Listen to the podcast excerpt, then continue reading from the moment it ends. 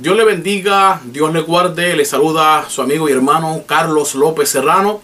Estamos aquí haciendo este video desde nuestro canal de YouTube Ciencias Bíblicas, eh, respondiendo a una pregunta bastante interesante que nos hacen llegar muchos eh, cristianos eh, evangélicos, bautistas, sobre el final de Marcos capítulo 16. ¿Por qué algunas Biblias contienen el capítulo 16 de Marcos completo hasta el verso 20? ¿Y por qué otras Biblias terminan en el verso 8? Eh, hay una preocupación eh, en el ámbito eh, de los pentecostales, en el ámbito evangélico, sobre estas Biblias críticas que no contienen el final completo del Evangelio de Marcos y muchos de ellos han llegado a satanizar las Biblias que no contienen el final de Marcos en su totalidad. Y son muchas personas eh, las que por eso tal vez solamente se quedan con la Reina Valera, no quieren utilizar otro tipo de Biblias o algunos acusan a las ciencias bíblicas o de ser eh, un estudio eh, diabólico, un estudio que le quita la veracidad de la Biblia.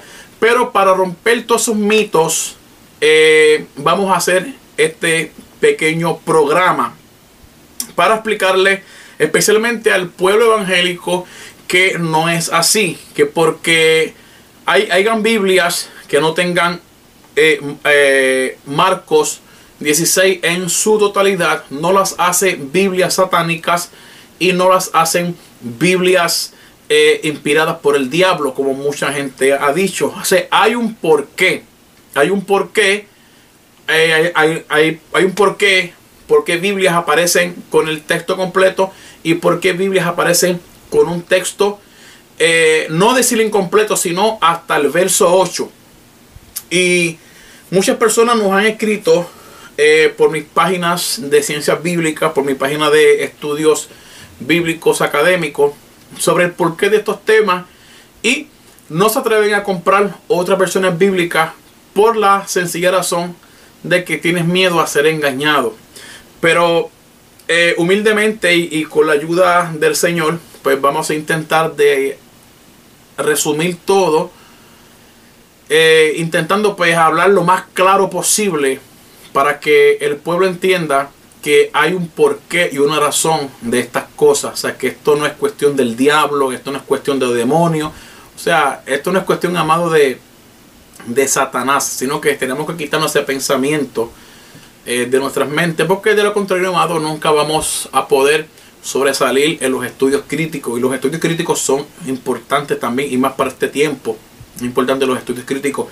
Eh, hay una Biblia que verdaderamente cuando salió fue una Biblia aceptada por muchos y rechazada por otros. Y estamos hablando nada más y nada menos que eh, de la Biblia textual. La Biblia textual, eh, tercera edición, ya, es ya bien diferente a la textual 1, porque la textual 1 era prácticamente una reina valera del 60, pero con un aparato crítico. Ya la textual 2, pues se fue ajustando y ya en la tercera, pues es una traducción, traducción bastante diferente. Y esta Biblia, versión español de la Biblia eh, hebraica Estuarcelgencia, es la Biblia textual. Y esta Biblia textual, eh, el final de Marcos termina en el verso 8. La Biblia textual 4, que es esta que tenemos por aquí, pues fue aún más allá. Aunque en el Nuevo Testamento mm, tiene un Nuevo Testamento bastante restaurado, yo diría que un 98%, donde utilizan el Novum Testamentum Grace, edición 28, o, sea, el Nestle Alan, Nestle Alan 28, y esta usa el Nestle Alan 27. Y esta también es una Biblia que el final de Marcos termina en el verso 8. Ahora, eh, nuestra Biblia Reina Valera del 60, nuestra amada Biblia Reina Valera del 60, eh, el final de Marcos termina en el verso 20. Incluso la 1909 que es esta Biblia que tenemos por aquí, la Reina Valera 1909, termina en el verso 20. Yo quiero leer la Biblia Reina Valera del 60, el capítulo de Marcos 16. Vamos a leerlo, amado, vamos a darle lectura a la Reina Valera para que usted entienda lo que estamos hablando y luego vamos a leer la Biblia textual, edición 4. Esta es la Biblia de estudio MacArthur. Dice así, Evangelio de Marcos 16, dice, cuando pasó el día de reposo, María Magdalena, María Madre de Jacobo y Salomé compraron especias aromáticas para ir a ungirle. Muy de mañana, el primer día de la semana, vinieron al sepulcro ya salido el sol. Pero decían entre sí, ¿quién nos removerá la piedra de la entrada del sepulcro. Pero cuando miraron, vieron removida la piedra, que era muy grande. Cuando entraron al sepulcro, vieron un joven sentado al lado de, derecho, cubierto de una larga ropa blanca, y se espantaron. Mas él les dijo, no os asustéis, buscáis a Jesús, Nazareno, el que fue crucificado, ha resucitado. No está aquí. Mirad el lugar en donde le pusieron. Pero id, decid a sus discípulos y a Pedro que él va delante de vosotros a Galilea. Allí le veréis como os dijo. Ellas se fueron huyendo del sepulcro porque les había tomado temblor y espanto. Ni decían nada a nadie porque tenían miedo. Prosigamos, amado hermano, a la supuesta añadidura más tardía del texto del final de Marcos. Dice, y habiendo pues resucitado Jesús por la mañana, el primer día de la semana, apareció primeramente a María Magdalena, de quien había echado siete demonios. Yendo ella lo hizo saber a los que vendían, eh, lo hizo saber a los que habían estado con él y que estaban tristes y llorando. Ellos cuando oyeron que vivía y que había sido visto por ella, no lo creyeron. Jesús aparece a los doce discípulos, dice el texto, eh, el título del texto de los versículos que voy a leer ahora. Verso 12. Pero después apareció en otra forma a dos de ellos que iban de camino yendo al campo y ellos fueron y lo hicieron saber a los otros y ni aun a ellos creyeron.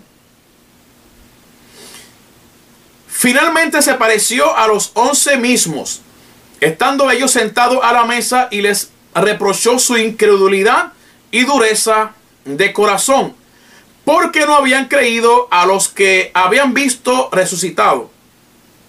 Verso 15. Y les dijo, id por todo el mundo y predicad el evangelio a toda criatura. Del verso 15 al 19 son textos fundamentales de la doctrina pentecostal. Repito, del verso 15 en adelante hay textos clave fundamentales para la doctrina pentecostal. Cito. Y les dijo, y por todo el mundo y predicad el evangelio a toda criatura. Y el que creyere fuere bautizado será salvo. Mas el que no creyere será condenado. Y estas señales seguirán a los que creen. Oye bien, en mi nombre echarán fuera demonios, hablarán nuevas lenguas, tomarán en las manos serpientes y si vivieran cosa mortífera, no les hará daño. Solo los enfermos pondrán sus manos y sanarán. Pura doctrina pentecostal. En eso creemos, amado. Los últimos dos versos dice sobre la ascensión del Señor. Y el Señor después que les habló fue recibido arriba en el cielo y se sentó a la diestra de Dios. Y ellos salieron, y ellos saliendo, predicaron en todas partes, ayudándoles el Señor y confirmando la palabra con las señales que le seguía. Punto y amén. Ese es el final completo y largo del Evangelio de Marcos. Entonces, muchos biblistas académicos reconocidos a nivel mundial, eh, ellos citan que Marcos fue el primer evangelio. Que desde el evangelio de Marcos tomó Mateo para crear su evangelio. Y desde el evangelio de Marcos, Lucas investigó y utilizó a Marcos como plataforma para crear su evangelio. Ya que Lucas dice en el verso 1 del capítulo 1 que después de él buscado en muchas fuentes, escribió su evangelio. Ahora, yo acabo de leer, amado hermano, el evangelio completo de Marcos. Y ahora vamos a leer la Biblia textual, traducida desde el texto acrítico, porque la Biblia Reina Valera es traducida desde el texto receptus y la Biblia textual es de el texto crítico. Vamos a ver lo que dice la Biblia textual edición 4. Evangelio de Marcos, capítulo 16, dice, presta atención. Pasado el sábado, María Magdalena, María, la de Jacobo y Salomé compraron especias aromáticas para ir a ungirlo. Muy de mañana, el día 1 de la semana, llegan al sepulcro cuando había salido el sol. Y se decían unas a otras, ¿quién nos removerá la piedra de la entrada del sepulcro? Porque era demasiado grande, entre paréntesis. Pero cuando levantan la vista, observan que la piedra ha sido rodada. Entrando en el sepulcro vieron a un joven a la derecha vestido de una larga ropa blanca y quedaron atónitas. Pero él les dice, no os asombréis, buscáis a Jesús, el Nazareno crucificado. No está aquí, fue resucitado. Ved el lugar donde lo pusieron. Pero id, decir a sus discípulos y a Pedro que va delante de vosotras a Galilea. Allí lo veréis como os dijo. Y el verso 8, que es el verso con lo cual finaliza este evangelio.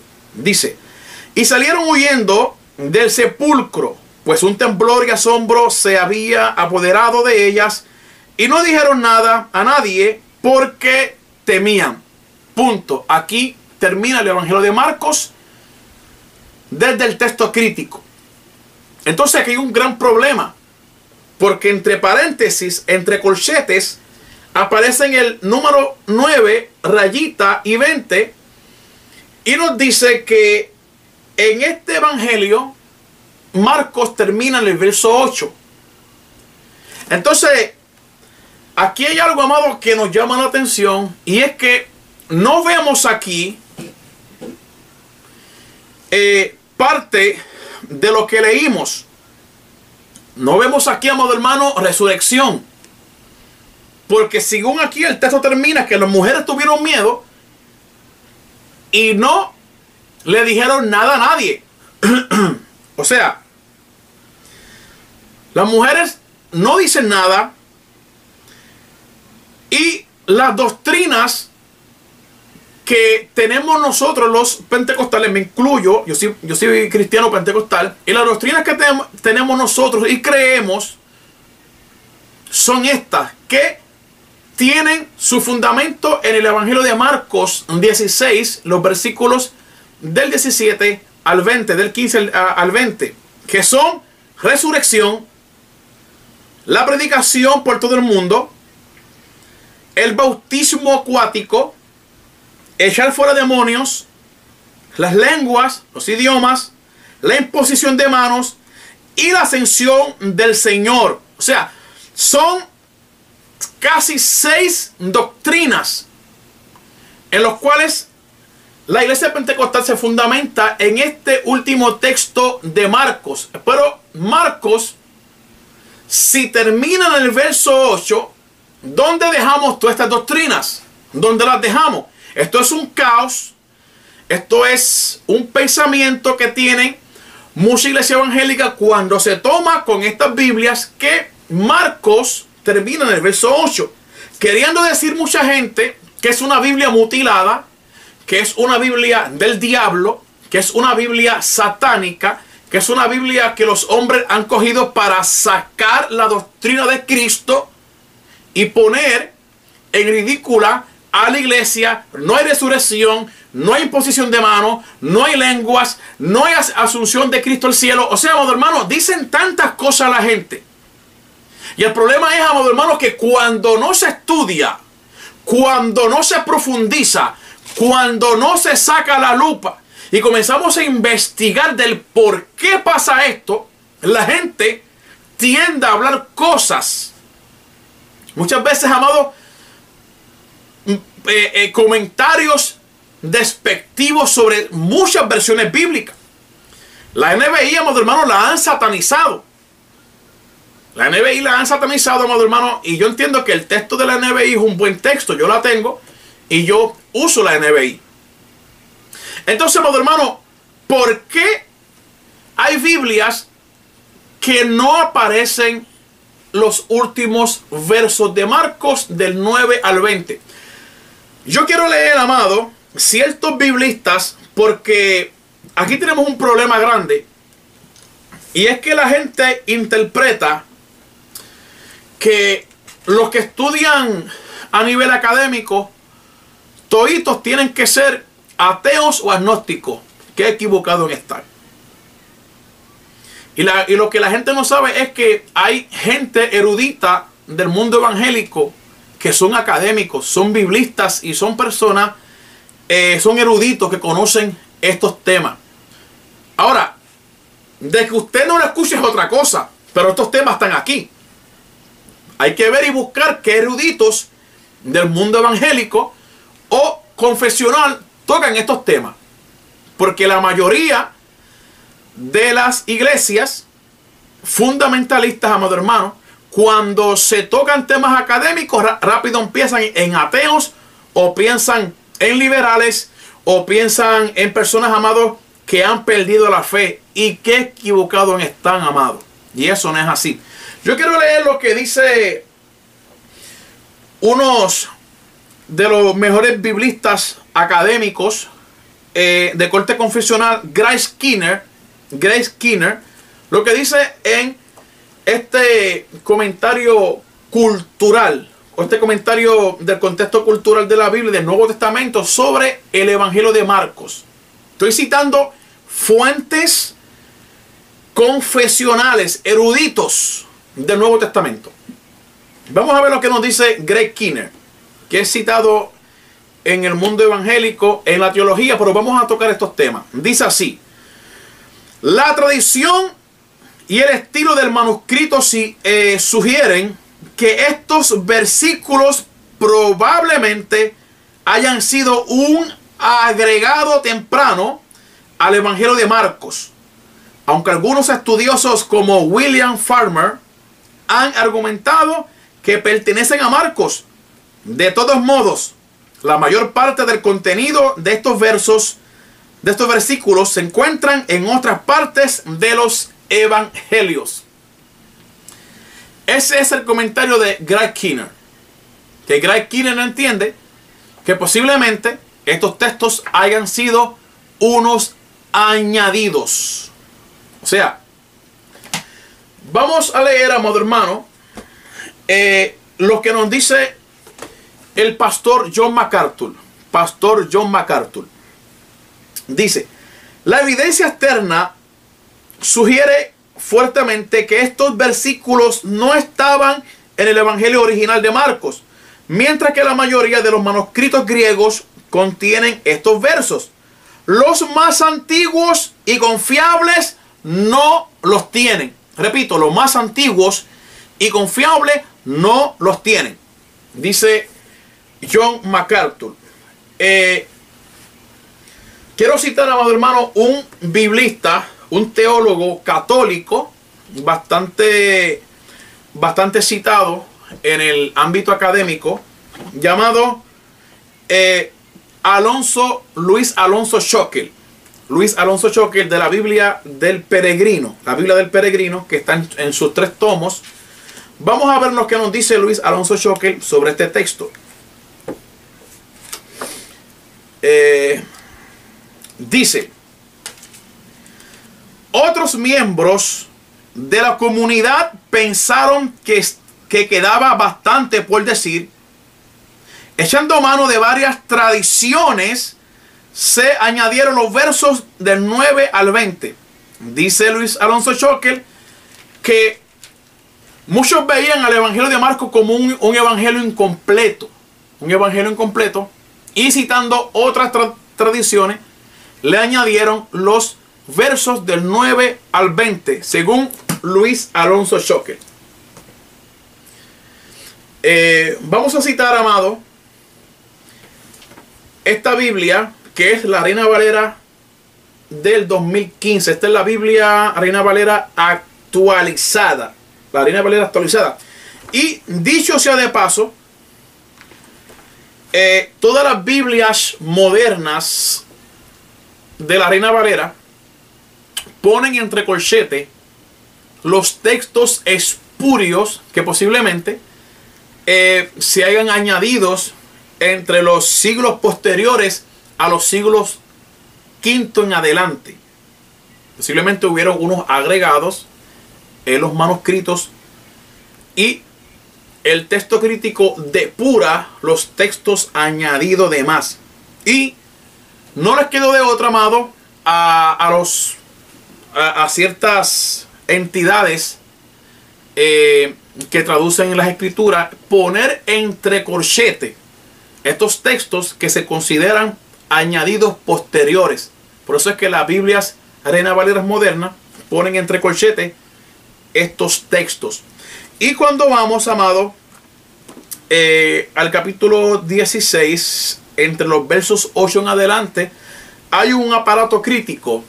Hay un aparato crítico aquí a pie de página que nos dice lo siguiente. Dice, los mejores manuscritos terminan el Evangelio aquí en el verso 8. Algunos manuscritos más antiguos no incluyen, no lo incluyen en sus escritos, que fueron añadiduras más tardías. Dice la Reina Valera actualizada. Eh, Voy a citar, amado, un comentario. Eh, quiero citar la Biblia, eh, el comentario, un comentario bastante bueno, que es este libro. Y este libro es el libro escrito por N.T. Wright. Y N.T. Wright es un erudito británico, un biblista, un erudito, una persona que muchos consideran el mejor, por decirlo así, muchos consideran el mejor erudito de este tiempo, M.T. Wright, escribe esta monumental obra de, eh, de sus muchos libros que tiene en inglés, que este fue traducido al español, eh, por la editorial Verbo Divino. Es un libro que yo cuando lo vi quedé enamorado de este libro, amado, y es un libro que estamos leyendo poco a poco porque tiene bastante de mucha información. Es un libro académico excelente. Entonces yo buscando información sobre este texto, N.T. Wright, y fíjense, amados, que para mis amigos cristianos evangélicos, estoy citando, aparte de Luis Alonso Choque, que es católico, estoy citando personas académicas que son creyentes. Para que no digan que uno está manipulando, no, no. Estamos citando gente creyente, que son personas que reconocen que el texto de Marcos posiblemente haya sido añadido siglos posteriores de cuando se escribió el Evangelio. Mira lo que dice el libro de N.T. Wright, La resurrección del Hijo de Dios, en la página 753. Si usted lo tiene en PDF, usted vaya a la página 753. Dice, el problema muy conocido enunciado de manera sencilla, entre paréntesis dice, quienes anden en busca de toda su complejidad pueden encontrarla en los comentarios críticos y monografías. Consiste en lo siguiente. Los manuscritos más antiguos del Evangelio, los grandes códices del siglo IV, o sea, el sinaítico y el Vaticano, Vaticanos, concluyen con Marcos 16.8. Lo siguen varios manuscritos posteriores y algunos de los primeros padres de la iglesia o no manifiestan conocimiento del final más largo o indican, aunque le reproduzcan, que saben que es dudoso. O sea, aquí en Tiroy pone de manifiesto que los padres de la iglesia desconocían muchos que el Evangelio de Marcos eh, tuviera un final largo. Dice, desgraciadamente ninguno de los numerosos fragmentos anteriores con material del Nuevo Testamento contiene Marcos 16. Siempre cabe esperar una casualidad arqueológica providencial. Pero los grandes manuscritos desde el siglo V, encabezados por el alejandrino, incluyen el final más largo, los versos del 9 al 20. Aquí este erudito N.T. Wright dice y reconoce, según sus estudios profundos de este tema, él reconoce que los códices, cuando hablamos de códices, estamos hablando de libros, porque ya el papiro era, era como un rollo, ya el códice es un libro, un libro. Los códices desde el siglo V en adelante ya contienen el final largo de Marcos, pero los códices, en este caso dos códices, eh, eh, el, eh, el Sinaítico y el Vaticano solamente tiene hasta Marcos 8. Dice, además cuatro manuscritos de los siglos 8, de los siglos 7, 8 y 9 y algunos posteriores insertan el llamado final más breve. En realidad el verso 8. Y todo ello salvo a uno continúa también con el final más largo. Mire qué interesante, dice N.T. Wright, que se ha descubierto que en siglos posteriores, siglos 7, 8 y 9, y hasta el sol de hoy, hay manuscritos que ponían o escribían el Evangelio de Marcos hasta el verso 8 y otros el final más largo. O sea, amado, que lo que estamos viviendo ahora mismo, que hay esa, esa pelea y ese debate, no, que si el Evangelio de Marcos terminó en el 8 o terminó en el 20, ya anteriormente, para estos siglos, amado, se tenía ese problema. Y para cerrar, este libro dice, muchos de los manuscritos que sí contienen el final más largo presentan, sin embargo, signos marginales, asteriscos y obeliscos para indicar que el pasaje es considerado de dudosa autenticidad. Dice el libro de N.T. Wright. Y N.T. Wright es un hombre que hay que respetarlo en, eh, en su área académica. Entonces, amado, el debate es que siempre ha habido esto. Pero ¿por qué pasa esto? ¿Cuál es el motivo? Que dos códices del siglo IV, el Vaticano y, el Sinaítico, son códices escritos en puro griego que no contienen. Y el pensamiento es que mientras más longevo, mientras más eh, eh, viejo sea el códice, menos manipulación tiene. Porque si partimos de la premisa que, de que usted quiera hacer una traducción, si usted quiere hacer una traducción como muchos están haciendo, muchos eruditos están, quieren hacer nuevas traducciones. Entonces, si usted le, si usted le, le pone de frente a usted, bueno, usted va a hacer una traducción de la Biblia. Usted dice, sí, yo voy a hacer una traducción de la Biblia. Entonces te pone dos códices. Este códice es del siglo XII. lo que tenemos del siglo XII y del siglo III. ¿Cuál códice tú vas a usar? Naturalmente, el más viejo. ¿Por qué? Porque el más viejo está menos manipulado. El más viejo está menos editado que el del siglo XV o el siglo XII, que ha pasado muchos siglos, han pasado por muchas manos y han pasado por muchas fuentes. Naturalmente, usted va a optar por el más viejo. Entonces, al tratarse los códices del siglo IV que no contienen el Evangelio de, eh, que no contienen los versos 9 al 20, que son textos griegos que no tienen esos versos, pero después del siglo V aparece un evangelio completo. Entonces la gente o los expertos que manejan la papirología y todas estas cosas, entonces ellos entienden que se van por estos dos códices y así hay que traducir, así hay que traducir el Evangelio de Marcos. Eh, ese es el motivo por qué, por lo menos la Biblia textual, omite el texto de Marcos largo y pone el 8. Ahora bien, ahí no se queda ahí.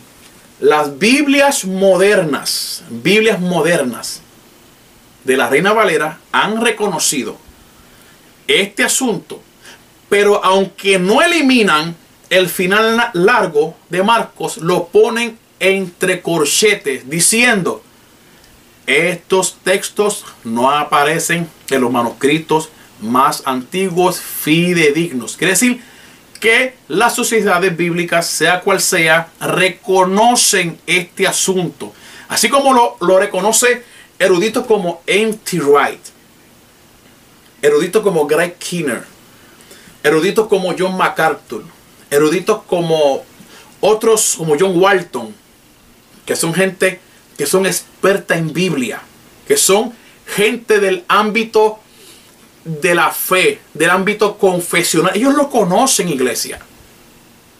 Eruditos fuera del ámbito de la fe, como Xavier Pisaca, Antonio Piñero, eh, eh, este, Israel Filkerstein y, este, toda esta gente del área académica no confesional reconocen estos temas.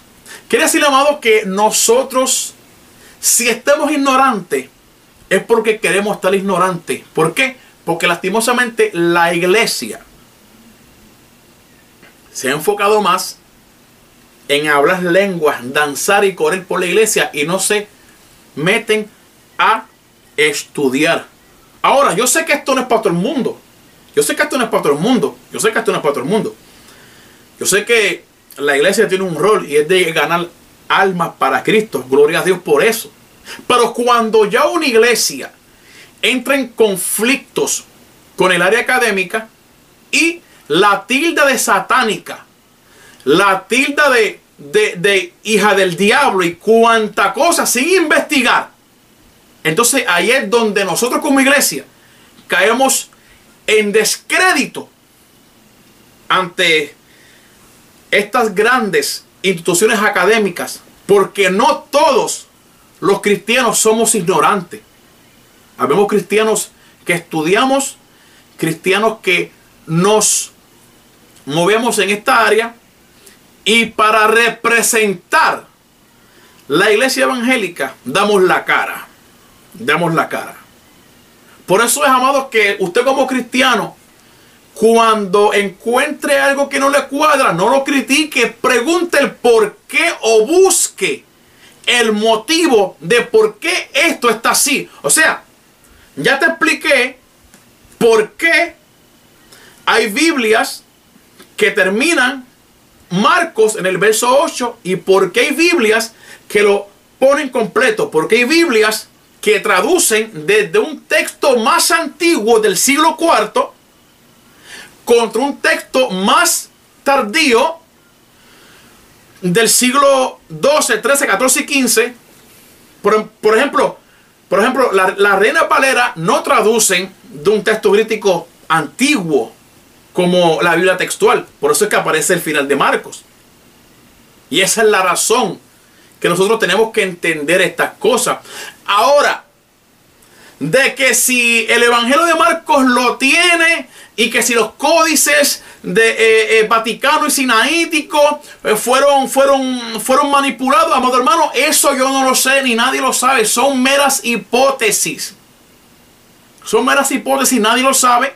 Lo único que sabemos es, amado hermano, que los estudiosos, los académicos han adoptado el texto más antiguo como el fidedigno.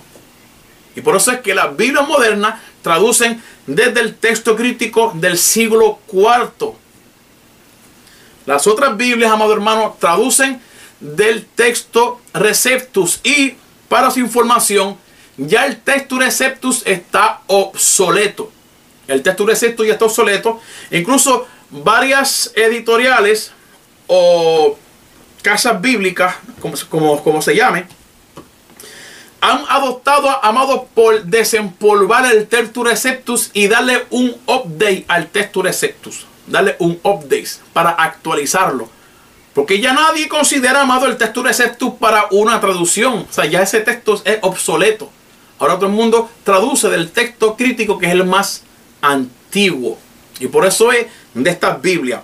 Ahora, quiero terminar este video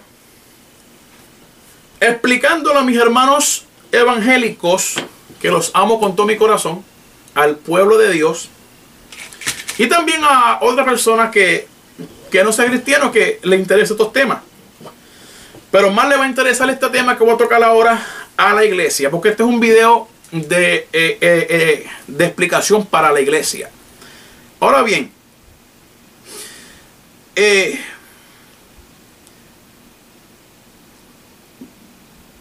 saliendo desde la perspectiva que el Evangelio de Marcos termine en el verso 8 y todo el verso 9 hasta el 20 sea una posterior añadidura por creyentes que en el original no aparece, ¿en qué afecta eso a la iglesia? ¿En qué afecta? O sea, ¿en qué me afecta a mí, amado hermano, que Marcos termine en el verso 8? En nada me afecta. Pero hay personas que se escandalizan, claro, y lo entiendo porque no saben. Pero para eso es este video, para que tú sepas y entiendas que porque una Biblia que tú te compres no, este, no termina en el verso 20, sino en el verso 8, en nada afecta la doctrina. En nada afecta, amado hermano, por favor entiende, en nada afecta. Años atrás, ejemplo, años atrás, amado, nuestros padres, por decirlo así, eh, nuestros ancestros, por decir, por usar estas palabras, de las iglesias, aquellos grandes hombres de Dios, en los 80, los 70, los 60, siempre estaban predicando. El escritor de Hebreos fue el apóstol Pablo. Y, y, mucha gente predicó de eso y mucha gente enseñó eso en las escuelas bíblicas en aquellos tiempos, aunque todavía se enseña. Entonces todo el mundo creía que el texto de Hebreos lo escribió Pablo. Pero ¿qué ha pasado? Estudios actualizados, estudios bíblicos, se ha descubierto, conforme a la crítica textual, se ha descubierto, amado hermano, en los avances de los estudios bíblicos, que la epístola de, Mar, de Hebreos no la escribió Pablo. Posiblemente la escribió uno de sus seguidores o un sacerdote judío. Ahora, cuando eso salió a la luz, ¿la iglesia se escandalizó? No. ¿La iglesia perdió la fe? No. ¿La iglesia se retumbó o se tambaleó la doctrina de Cristo? No. Al revés, fue un avance. Ahora todo el mundo, o no todo el mundo, sino ahora la mayoría de los pastores en sus púlpitos predican el escritor del evangelio, el, el escritor de la carta a los hebreos, el escritor, ya no dicen el escritor Pablo, sino el escritor de o el autor de la carta de los hebreos. Entonces, amado, el descubrimiento de que Pablo no fue, no es un atraso, al revés, es un avance porque ahora estamos citando el libro como tiene que ser el autor de la carta de los romanos. Muchos dicen y sostienen que fue Pablo, otro Apolos, o algún sacerdote. No se sabe quién fue, pero en eso no afectó en nada. La iglesia lo asimiló y siguió predicando. Entonces que hoy se descubre, amado hermanos, que el Evangelio de Marcos terminó en el verso 8, en nada debe alarmarnos. ¿Por qué? Entonces usted me dice, pero hermano Carlos, explícanos por qué, amado, porque todas estas doctrinas, ejemplo, la resurrección, la predicación de ir por todo el mundo, el bautismo de agua, echar fuera demonios, las lenguas, la imposición de manos y la, ascensión del Señor Jesús al cielo. Todo esto lo encontramos, amado, en el libro de los Hechos de que Marcos termine en el 8 no nos afecta en nada.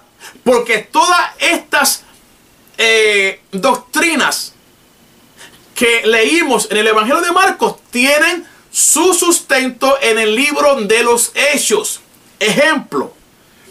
Ejemplo, amado hermano. La resurrección no solamente la vemos en el, en el libro de Marcos, la vemos también en el Evangelio de Juan, en el Evangelio de Lucas y en el Evangelio de Mateo. Lo vemos ahí. ¿Eh? Vemos la resurrección que Pablo la enseña en el libro de los Hechos y en, sus epístolas. O sea que la resurrección, para nosotros que somos iglesia, es un evento literal, un evento, amados hermanos, que nos llena de fe. Otra doctrina que podemos sacar del final de Marcos es la predicación y por todo el mundo y predicarle el Evangelio. ¿Dónde encontramos eso? En Hechos capítulo 1.8 encontramos que Jesús le dijo, pero recibiréis poder cuando haya venido sobre vosotros el Espíritu Santo y me seréis testigo en toda Judea, en Samaria, hasta los últimos de la tierra. El bautismo en agua. El que creyere fuera bautizado, cita, cita Marcos en su, en su contexto largo, en su final largo. ¿Dónde encontramos eso? En Hechos capítulo 2, verso 38, dice la escritura, Pedro les dijo, arrepentíos y bautícese cada uno de vosotros en el nombre de Jesucristo para el perdón de los pecados y recibiréis el don del Espíritu Santo. el echar fuera demonios. Y, todo, y todo, y los que creen en mí echarán fuera demonios. Hermano Carlos, pero que eso no aparece en Marco, pero aparece en el libro de los hechos. Está confirmado ahí. ¿Qué dice? Y sucedió que mientras íbamos al lugar de la oración, nos salió al encuentro una muchacha esclava que tenía espíritu de adivinación, la cual daba grandes ganancias a sus amos adivinando. Y siguiendo a Pablo y a nosotros, gritaba diciendo, estos hombres son siervos de Dios Altísimo, quienes os proclaman el camino de la salvación. Y esto lo hacía por muchos días, más desagradando esto Pablo, se volvió y dijo al Espíritu, te ordeno en el nombre de Jesucristo que salgas de ella. Y salió en aquel momento. ¿Qué vemos ahí?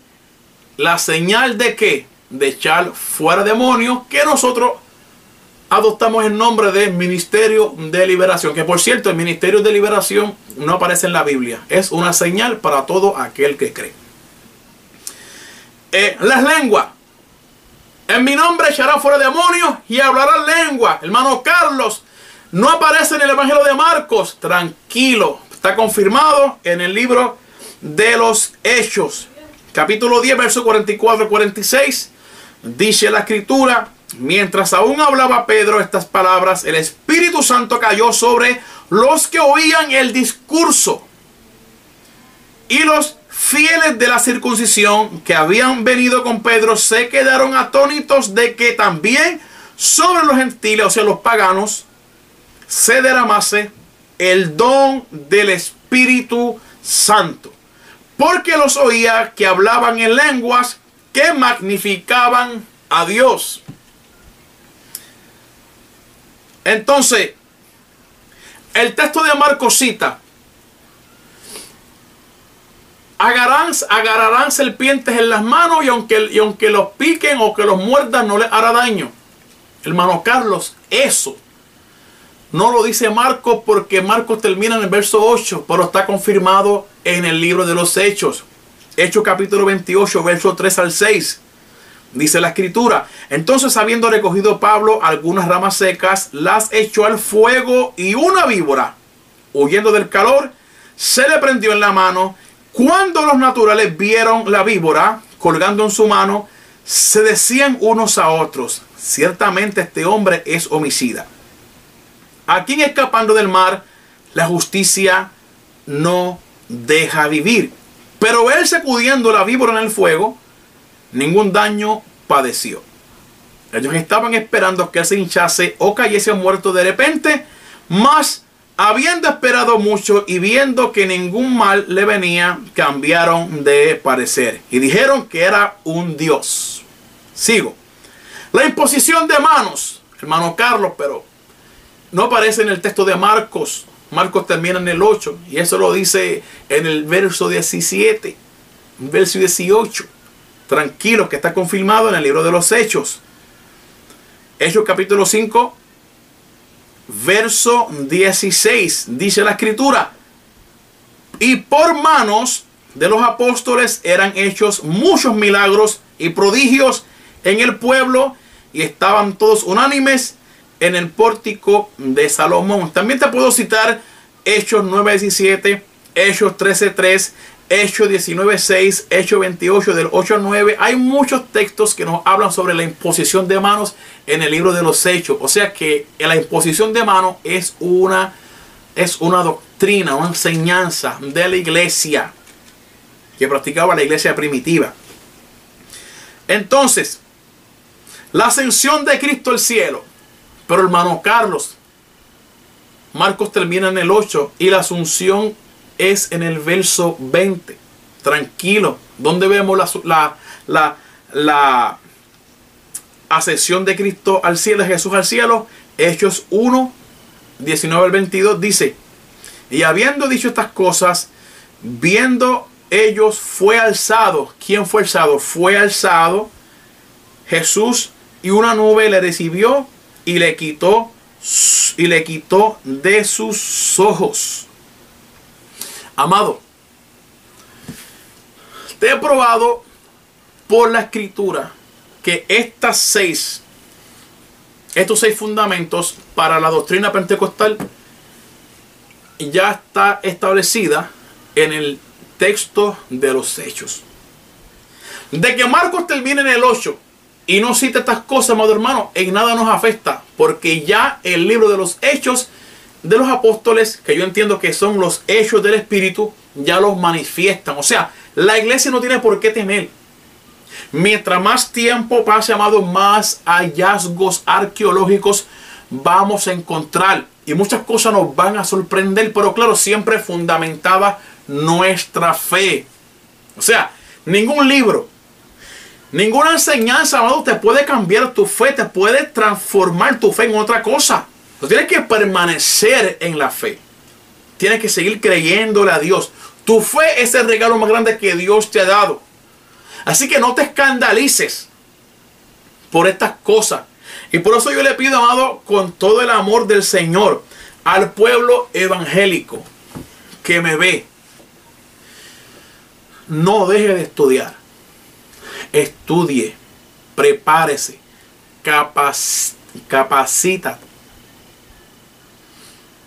No tengas por inmunda las demás traducciones.